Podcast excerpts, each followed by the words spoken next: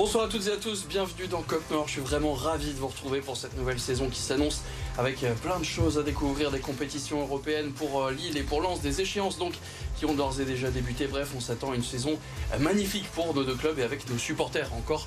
Cette saison qui nous ont rejoints en plateau. Mais d'abord, les titres, le sommaire ce soir et le LOSC qui, qui repart donc de Nice avec le nul un partout obtenu en toute fin de rencontre. Un but de Diakité qui sauve les Lillois qui ont montré parfois les mêmes lacunes que l'an passé. Il y a un départ manqué pour le Racing Club de Lens qui s'est incliné 3-2 à Brest. Pourtant rapidement devant, les hommes de Francaise ont sombré en deuxième période, concédant notamment deux pénalties et un carton rouge. Et enfin l'arbitrage qui a eu des nouvelles consignes hein, qu'on a vu ce week-end en Ligue 1, plus de temps additionnel, moins de coups de sifflet.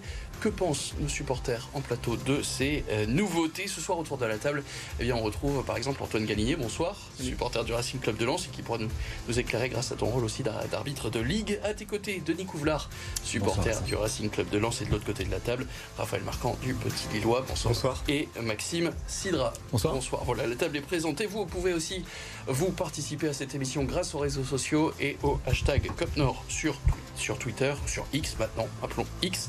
On se retrouve donc tout de suite sur les réseaux sociaux.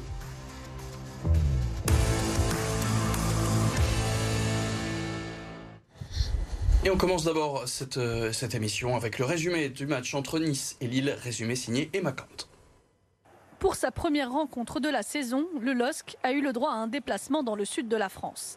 À l'Alliance Riviera, les Lillois ont certes dominé l'OGC Nice, mais ne rentrent pas dans le nord avec les trois points. La faute à un but encaissé en première période, inscrit par Gaëtan Laborde. Avec 12 tirs tentés par ses joueurs, Polo Fonseca a de quoi être frustré, car les nordistes ont dominé de bout en bout cette partie. Des efforts qui ont fini par payer à la 94e minute de jeu et l'égalisation de Bafodé Diakité. Pour leur prochain match, lors de la deuxième journée de Ligue 1, les Dogs recevront Nantes à Pierre-Mauroy, dimanche 20 août à 13h. Coup d'œil rapide donc aux statistiques de cette rencontre des Lillois qui ont eu le ballon 60% du temps, plus de passes pour les Dogs, tout comme on voit ces 21 centres tentés dont seul moins d'un quart ont trouvé preneur. Et puis on peut aussi remarquer 12 tirs dont 5 cadrés pour les nordistes. Petite nouveauté cette année dans Cop Nord, fini les tops et les flops, on va plutôt chercher à savoir qui est pour vous le joueur qui a été le plus important, positivement comme négativement dans cette rencontre.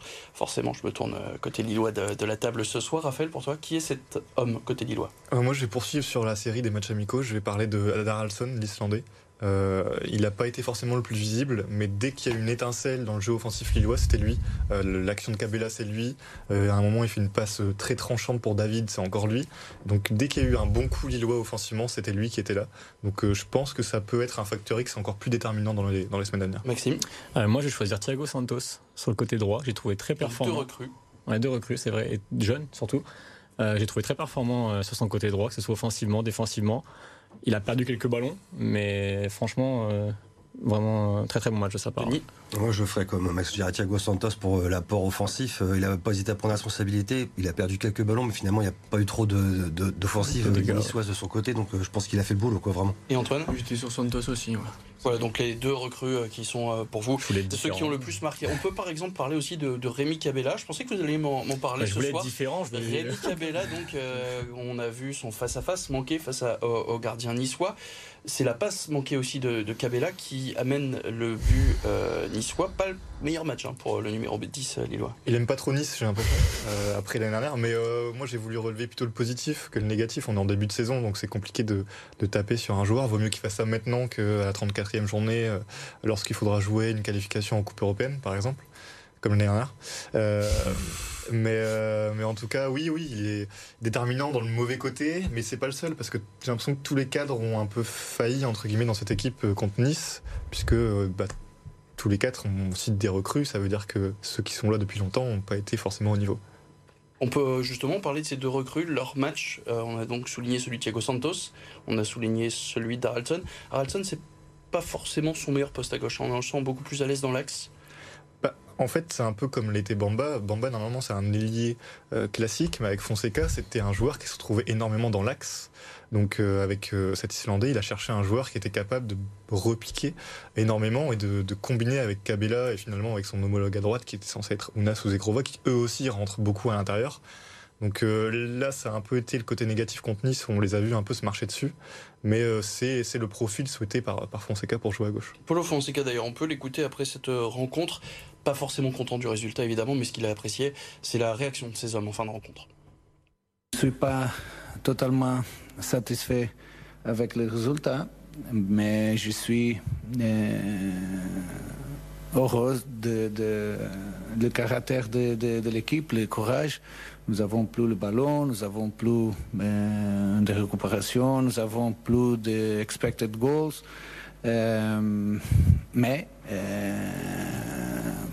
je pense que nous, pouvons faire euh, meilleur parce que les opportunités de, Nice euh, sont notre héros. Si on revient sur un peu sur ce que dit Paulo Fonseca, pour lui, c'est les Lillois qui ont dominé ce match. Vous partagez ce qui ce dit l'entraîneur lillois ou c'est un peu plus mitigé? C'est mitigé. C'est-à-dire que Lille euh, arrive à reprendre le dessus parce que en fin de match, euh, les, les, Niçois sont, sont fatigués, sont, je les, on les voit moins impactants qu'en première mi-temps quand même. Ouais, mais bizarrement, euh, quand les Lillois ont été les plus dangereux, c'est quand Nice avait plus le ballon. C'est en première période, c'est là où les, les Lillois ont été beaucoup plus dangereux. Les occasions franches, elles viennent de là. Mais en deuxième période, ils ont quand même repris la possession plus. Nice qui était plus fatigué, c'est ça, en, deuxième période pour toi c'est ce qu'il a fait des changements aussi, Fatih. Bah il, ça. est passé un très tôt. très tôt, à la 52 beaucoup il passe dans la gestion. Dans la gestion, à 40 minutes, surtout maintenant avec les, le temps additionnel en plus. C'est vrai que c'est un peu surprenant qu'il ait commencé à canasser aussi, aussi vite. C'est qu'il était peut-être pas très sûr de, ses joueurs physiquement non plus. Bah, gestion physique, mais dans le vestiaire, c'est pas forcément. Tu sors quand même deux cadres comme ça au bout d'une heure. Euh, je, je sais pas, on verra. Bah, ça, on faudra poser la question à l'entraîneur niçois. En tout cas, effectivement, pour rappel, donc un premier changement à la mi-temps de Attal qui avait été, euh, qui avait eu un carton jaune. Ensuite, il fait trois changements à l'heure de jeu. Effectivement, la, fin de match en la gestion humaine, en tout cas, est très compliquée. Je pense par exemple à Morgan Sanson euh, qui a très peu couru. Revenons-en au côté euh, lillois. si on regarde un peu bah, le 11 de départ, par exemple, il y a seul donc deux nouvelles recrues. Hein, on voit Santos à droite. On voit quand même quelques bah, changements puisque Diakité donc coulisse et passe défenseur central. Il était aux côtés d'Alexandro. On voit Haraldson qui passe milieu gauche. Sinon, ça reste sensiblement les mêmes choses que l'année dernière. Quand on voit les difficultés qu'a eu Lille avec Nice qui a joué souvent en, en bloc bas, est-ce qu'on se dit qu'on est reparti pour la même année côté, euh, du côté du domaine de Luchin Non, pas forcément. Il y a quand même beaucoup de changements dans cette équipe. Il y a Virginius qui est aligné à droite, qui d'habitude joue à gauche. Et là, on n'avait pas quelqu'un de vraiment impactant. Il n'a pas fait un bon match. Pour le coup, il avait l'occasion d'être en lumière et, il l'a été de la mauvaise façon. Euh, dans l'axe, on a quand même deux joueurs très jeunes ou, très inexpérimentés. On avait quand même un Fonte avant qui, euh, même s'il était plus au sommet, il avait une expérience qui permettait de calmer un groupe, d'avoir une, de la communication en défense. Là, pour le coup, on l'a tous senti la communication, c'était très délicat sur toutes les passes d'Alexandro, les relances, à chaque fois on était en danger. Euh, c'est pas foncièrement de sa faute, à mon avis c'est la faute de la ligne de 4 qui ne se parlait pas, parce qu'il y avait Kismaili qui était expérimenté, qui était euh, tout à gauche. Et puis souvent euh, très haut aussi. Souvent très haut. Et puis même au milieu de terrain, Baléba, André, c'est un milieu de terrain très inexpérimenté, puisqu'ils ont presque jamais joué ensemble. Baléba, il a eu, il a eu 8, 8 titularisations, je crois, donc c'est très peu pour un joueur de 19 ans. Donc, euh, Et puisque tu parles de Carlos Baleba, est-ce que le petit Lillois sait où sera Carlos Baleba dans les prochaines semaines, dans les prochains. Être certain, c'est impossible, mais euh, à l'heure où, euh, on parle, il y, a, des importantes négociations. Brighton a perdu Moses Caicedo et il cherche à le remplacer. Et Baleba est un joueur qui a été coché par la cellule des Seagulls depuis, depuis plusieurs semaines maintenant. Il pourrait partir, donc pour combien? Maintenant, c'est ça la question Alors, ça, c'est pas moi, c'est RMC Sport qui a sorti euh, le montant de 30 millions d'euros minimum. Euh, ça me semble plus ou moins logique, autour de 35 millions, bonus compris, un truc comme ça. Je pense que ça devrait euh, plus ou moins le faire, mais il faut encore que Brighton ait envie et que nous, on arrive à jouer des coudes. À voir comment les, jours qui viennent vont, vont avancer, mais en tout cas, c'est possible que ça arrive jusqu'à un montant comme ça. Et s'il n'y a pas de vente, possible que ce soit ce levier qui saute. Et puis juste une dernière question, on a parlé des passes un peu approximatives d'Alexandro. A une action évidemment qui nous revient peut-être tous en tête, cette passe en retrait vers Lucas Chevalier, et puis un duel qui semble être à l'épaule. Euh, il y a débat sur penalty ou pas entre Chevalier et Sanson. Est-ce que pour vous, euh, la faute, le penalty aurait dû être sifflé pour Nice? Pour moi, il n'y a pas trop de débat. Il n'y a pas débat. Il y a pas débat, il y a faute ou il n'y a pas débat, il n'y a pas faute? Il n'y a pas faute. C'est-à-dire que le, ballon est pour moi en possession de, Chevalier. Il joue à l'épaule. Le bras, il le passe après, mais il le passe, il écarte pas avec. Et c'est lui qui touche le ballon du pied. pour moi, c'est propre. Hein. Donc pour toi, il n'y a pas faute. Denis Pareil, je me range à l'avis de, de l'arbitre. Du coup, c'est plus facile, ouais. Ça, ça, du coup, merci. Bah, même chose, j'avais un peu peur au début, c'était au niveau de, de, des jambes, parce que sur le direct, euh, c'était quand même litigieux. Après, avec le ralenti, bon, c'est plus l'épaule que les jambes, donc non, il n'y aura pas pénalité. Raphaël, je, je suis euh, assez d'accord. Il y a juste le petit geste du bras à la fin où tu peux avoir un petit doute, mais c'est tellement tard dans l'action que je pense qu'il n'y a aucune incidence sur le fait que Sanson tombe et que Chevalier ait le ballon. Donc, On euh. partage unanimement l'avis de Benoît Bastien qui était l'arbitre vendredi soir. Juste avant de se quitter, une annonce, une super annonce. cette bonne nouvelle rendez-vous jeudi 24 août, soirée spéciale sur BFM Grand Lille et BFM Grand Littoral avec la diffusion du match de barrage du LOSC en Ligue Europa Conférence. Ce sera contre un, adversaire qu'on connaîtra seulement jeudi, mais rendez-vous donc en direct sur notre antenne une demi-heure avant le coup d'envoi. Il y aura la rencontre diffusée en direct gratuitement et puis on se retrouvera au coup de sifflet final pour débriefer d'abord ce match aller. On se quitte quelques instants et on parle du Racing Club de Lens dans moins d'une minute. À tout de suite. On est de retour en direct euh, sur euh, Cop Nord, sur BFM Grand Lille et BFM Grand Littoral. On parle maintenant de la défaite du Racing Club de Lens à Brest. Résumé de la rencontre avec Lucas Lavar.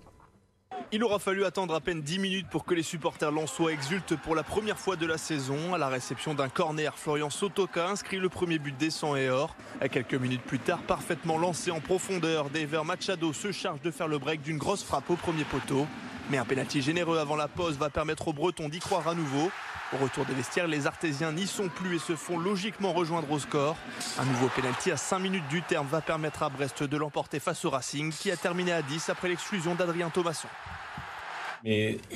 Beaucoup, beaucoup de débats hein, dans Cop Nord, surtout quand on diffuse euh, les images. C'est ça le principe de l'émission finalement, et on va en parler dans quelques instants. D'abord, on jette un coup d'œil aux statistiques de cette rencontre. Un match plutôt équilibré, hein, si on regarde la feuille de stade, presque 52% de possession pour les Lensois, seulement une quarantaine de passes d'écart entre les deux équipes. Mais Brest a beaucoup plus tiré que les 100 et or, qui n'ont finalement cadré que deux frappes ce dimanche en Bretagne. Messieurs, pour vous, qui a été l'homme qui symbolise un peu cette défaite de, de, de Lens à Brest? Frankowski. Frankowski Ouais. Je dirais Frankowski également. Frankowski aussi Maxime bah, même chose parce que c'était le moins sur le terrain, c'est vrai, mais Frankowski. on pourrait citer d'autres joueurs. Moi j'aurais dit Gradit. Ouais, et Gradit pour vous, sa blessure à la Pour la blessure et le penalty concède. Et le penalty qui concède donc dans le temps additionnel. Frankowski, pour vous, il n'est pas au niveau de ce qu'on vous attendiez de lui, ce que vous ce qu'il avait montré finalement la saison dernière? Ben, c'est exactement ça. C'est-à-dire que c'est un, un, cadre, c'est pas un joueur qui découvre la Ligue 1, qui découvre l'équipe, il est déjà installé. Donc normalement, euh, et j'ai revu le Frankowski euh, qui était en difficulté en janvier-février l'année dernière. C'est-à-dire les centres qui n'arrivent pas, les passes où c'est compliqué, euh, manque d'agressivité sur le but, le deuxième but. le but de Lala. De Lala, il, il part en retard et puis il le laisse, il le laisse tirer. Franchement, moi j'ai vu, j'ai vu que lui. En dessous, j'ai vu que lui. Franchement, c'était incroyable. Mais qui, est-ce qu'il y avait un joueur lensois qui était peut-être au-dessus des autres? Est-ce que vous aviez peut-être tenu euh, Machado, moi. Machado pour son deuxième but? Pas que, parce que au-delà de, ce qu'il apporte offensivement, euh, tu sens que c'est quand même très difficile de, passer de son côté. Il y a eu très peu d'occasions de son côté. Il y a quand même, euh, on sent que c'est très complémentaire avec Medina. Enfin, je trouve que ça coulisse bien. Donc lui, pour moi, c'était vraiment le, vrai bon le vrai top de, de, l'équipe Mais il y a cette vraie question, pourquoi Lens, qui mène 2-0 assez facilement, hein, au bout d'une vingtaine de minutes de jeu, concède finalement 3 buts? Est-ce qu'il y a... C'était trop facile, trop vite? Déjà, il n'y avait qu'une équipe en première mi-temps, déjà. Et après, c'est l'effet de match, l'effet de jeu. Le premier penalty, juste avant la mi-temps, euh, ça peut tout changer. Et ça a tout changé. Euh, les effets de jeu, les cartons rouges, après. on va évacuer d'ailleurs tout de suite la question. Est-ce que pour vous, il y avait penalty de, pour ce contact de Gradit sur, sur l'attaquant brestois?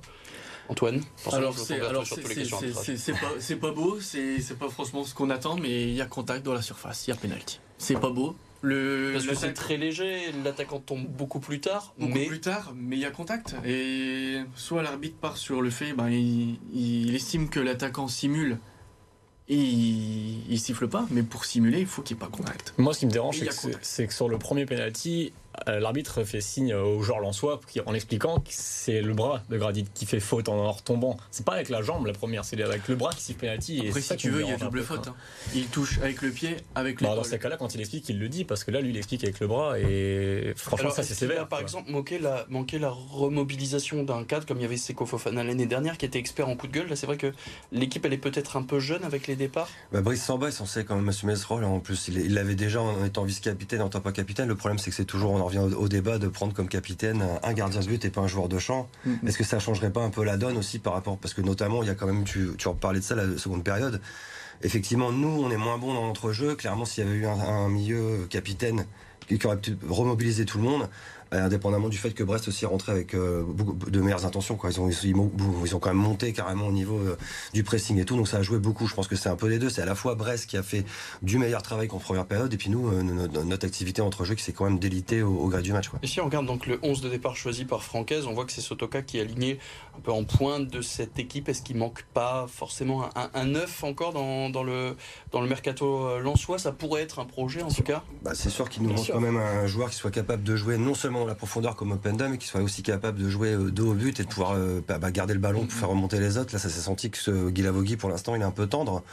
Enfin, bon, je veux pas non plus euh, tirer de conclusion. Pour toi, il fait un bon match, un bon premier match sur le maillot soi euh, en fait, on voit ce qu'il peut apporter. Après, il perd beaucoup de ballons. Et il y a deux, trois fois, il y a un moment, il y a des, on sent qu'il obtient pas les fautes qu'un joueur d'expérience obtiendrait. Et l'autre, sur un, un, de Chardonnay, par exemple, à 25 mètres du but, qui aurait pu euh, donner un coup franc. Enfin, c'est un détail, mais l'air de rien, c'est aussi là-dessus qu'on voit, je trouve, l'expérience d'un attaquant de pointe. Et si on regarde l'autre recrue, Diouf, Antoine, t'as pensé quoi de son match?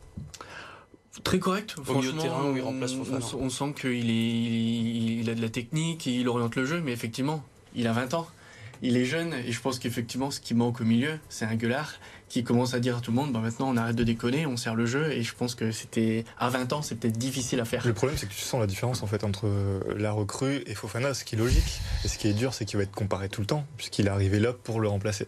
C'est plus à Abdul Samed de prendre ce rôle, lui il a déjà un an ça. Donc, de plus dans cet effectif. Je pense que c'est ça aussi, la, complémentarité qui va être Fofana Abdul Samed, là forcément ça va être quelque chose qu'il va falloir instaurer. Diouf, tu sens qu'il peut apporter parce qu'il a un super pied gauche, il a vraiment une belle patte.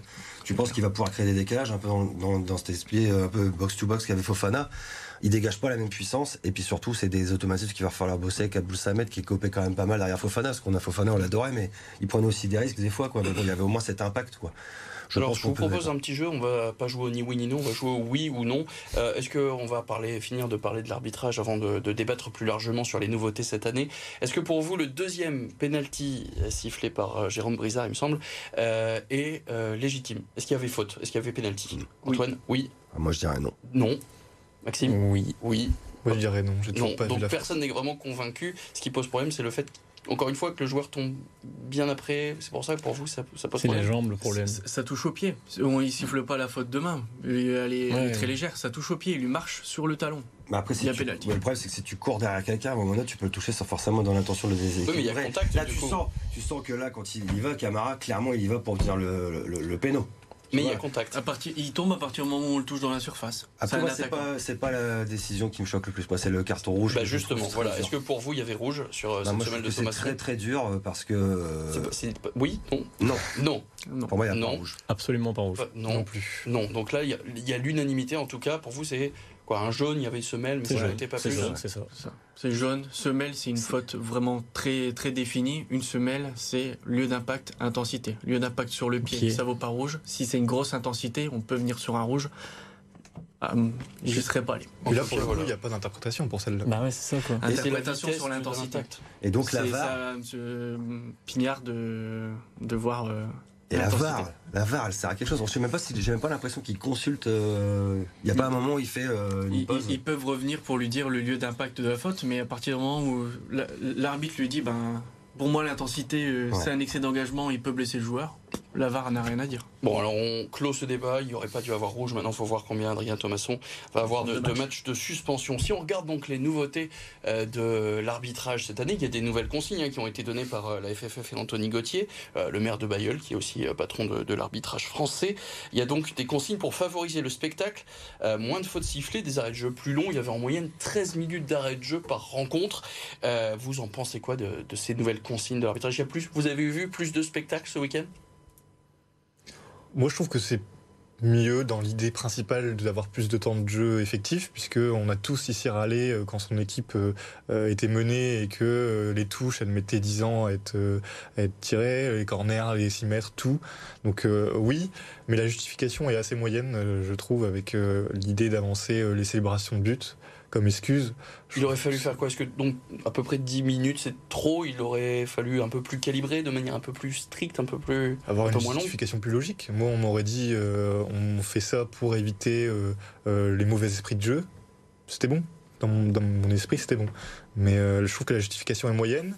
Et, et après, il manque peut-être aussi de, de, règles sur le temps décompté finalement, parce que est-ce que c'est ça, va dépendre à chaque fois du, temps que vont prendre, du moins du temps effectif que vont prendre les joueurs sur, ce truc-là. sera peut-être plus adapté. Là où avant, on comptait à peu près 30 secondes, si je dis pas de bêtises, sur un changement. Après, c'était 30 secondes à la louche euh, sur un changement et sur des, pertes de, temps comme ça, c'était vraiment approximatif. Là, cette année, ils ont vraiment mis les célébrations comme un item de, récupération de temps de jeu. Et est-ce que ça va pas être plus dur à arbitrer? Parce qu'on sait forcément le temps additionnel il s'allonge, l'enjeu devient de plus en plus crispant. Est-ce que ça va pas être euh, plus dur, surtout si on laisse déjà jouer euh, les joueurs dans, la rencontre? Est-ce qu'il n'y a pas le, risque bah, que la tension monte sur le terrain et que ce soit plus difficile pour les arbitres? Si, forcément, mais je crois qu'on oublie un point essentiel, c'est aussi sur les répercussions physiques des joueurs, parce que déjà, euh, on, dans football 2023, 2000, enfin, depuis quelques années, où on joue beaucoup de matchs dans une saison, avec les très, enfin, ça rend encore plus de, pardon, plus de, plus de matchs encore pour les joueurs. Et rajouter 10 minutes, 20 minutes par match à chaque fois, le nombre de blessures va augmenter. C'est déjà le cas dans ce début de saison, partout en Europe. Donc euh, je suis pas convaincu par le temps additionnel. Euh. C'est Raphaël Varane hein, qui avait notamment dit, c'est ce que tu allais me dire, je suppose que forcément. Il revient là justement là-dessus, il avait sur le fait que ça faisait déjà trop de, trop de matchs et que trop de temps de jeu. Par contre, moi, je rapprochais ça du fait quand même que depuis la crise du Covid, il y a quand même plus de remplacements. Et il y a quand même aussi plus de remplaçants décisifs. Donc c'est aussi quelque part peut-être la possibilité de donner 10 minutes de plus à des gens qui rentrent en fin de match pour apporter quelque chose. Alors on le voit avec. Euh, c'est où? Il y a un mec qui est rentré qui a un doublé sur les, arrêts de jeu, ce qui ne serait pas possible et qui, bon, ça change pas le, résultat parce qu'ils avaient déjà un résultat pour eux. Mais bon, je pense que ça donnera aussi peut-être plus l'occasion en remplaçant d'être décisif et peut-être aussi de pouvoir de gérer un de manière euh, plus harmonieuse. Quoi. Plus facile, du moins pour les équipes qui ont les moyens d'avoir un banc conséquent. Il y a des équipes où le banc, malheureusement, est un peu plus faible. Pour les jeunes, il y a des, mm. des jeunes qui pourront peut-être se montrer plus facilement grâce à ça. En tout cas, donc on assiste peut-être à un nouveau football qui continue d'évoluer chaque année. Mais quand on voit effectivement 13 minutes en plus, il y avait donc cette question qui arrivait. Euh, il faut s'interroger aussi sur la santé physique des joueurs, des blessures qui sont en augmentation. Et je repose donc ma, dernière, ma question quand même sur l'arbitrage. Est-ce que c'est pas plus difficile aussi pour, euh, pour les arbitres là sur cette saison, sur la gestion humaine euh, du stress? Bah, c'est aussi, on peut arriver sur des moments où les joueurs vont faire plus de fautes euh, par inadvertance, par fatigue, par, et du coup des fautes qui vont devenir plus, plus, plus grossières sur les lieux d'impact qui vont être un peu plus hauts. Sur, euh, c'est, autre chose. Ça convainc pas en fait. Bah, pas, pas, vraiment. Et puis après, il y a aussi d'autres choses à, gérer. Cette année, on a demandé aussi aux arbitres euh, d'arbitrer différemment, de laisser un peu plus jouer. De... Donc ça fait beaucoup de changements sur les comportements, sur les pour s'adapter, il va falloir euh, un petit temps, je pense. Eh ben, on a toute la saison pour ça. Merci messieurs. On jette d'abord un coup d'œil au classement. Un classement qui évidemment ne veut pas dire grand-chose à la première journée, hein, puisque Lille est 9e avec un point, Lens est 13e avec 0 point au programme la semaine prochaine. Retour de la Ligue 1 dans la région. Bah oui, euh, rendez-vous dimanche avec Lille-Nantes à 13h à la Décathlon Arena. Lens accueillera le leader Rennes à 20h45.